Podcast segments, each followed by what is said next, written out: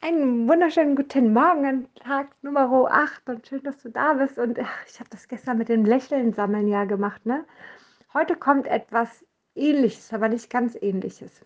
Und zwar ähm, auch eine Aufgabe, die du erfüllen kannst. Und zwar kannst du dir, hm, kannst jetzt mal gucken, was du für dich hast. Du könntest Bohnen nehmen. Ich kenne das mit Bohnen. Du kannst aber auch kleine Steine nehmen. Du kannst ähm, ich weiß nicht, da fehlt mir jetzt gerade die Inspiration.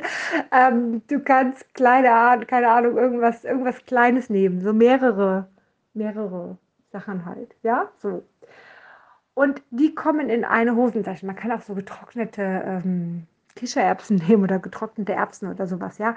Auch die Bohnen meine ich übrigens getrocknet, jetzt keine frischen Bohnen bitte nehmen, das ist ein bisschen komisch. Also, im besten Fall hast du zwei Hosentaschen, eine rechts, eine links. Und du tust erstmal diese Bohnen, Steine, was auch immer, in die eine Hosentaschenseite. Ist mir egal, ob du rechts oder links nimmst.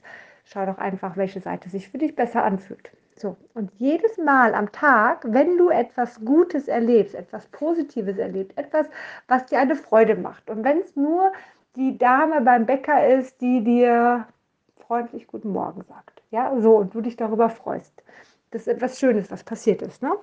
Dann gehst du hin und nimmst eine dieser Bohnen, Steine, was auch immer, und tust davon einen in die andere Hosentasche rein. Und das machst du den ganzen Tag über.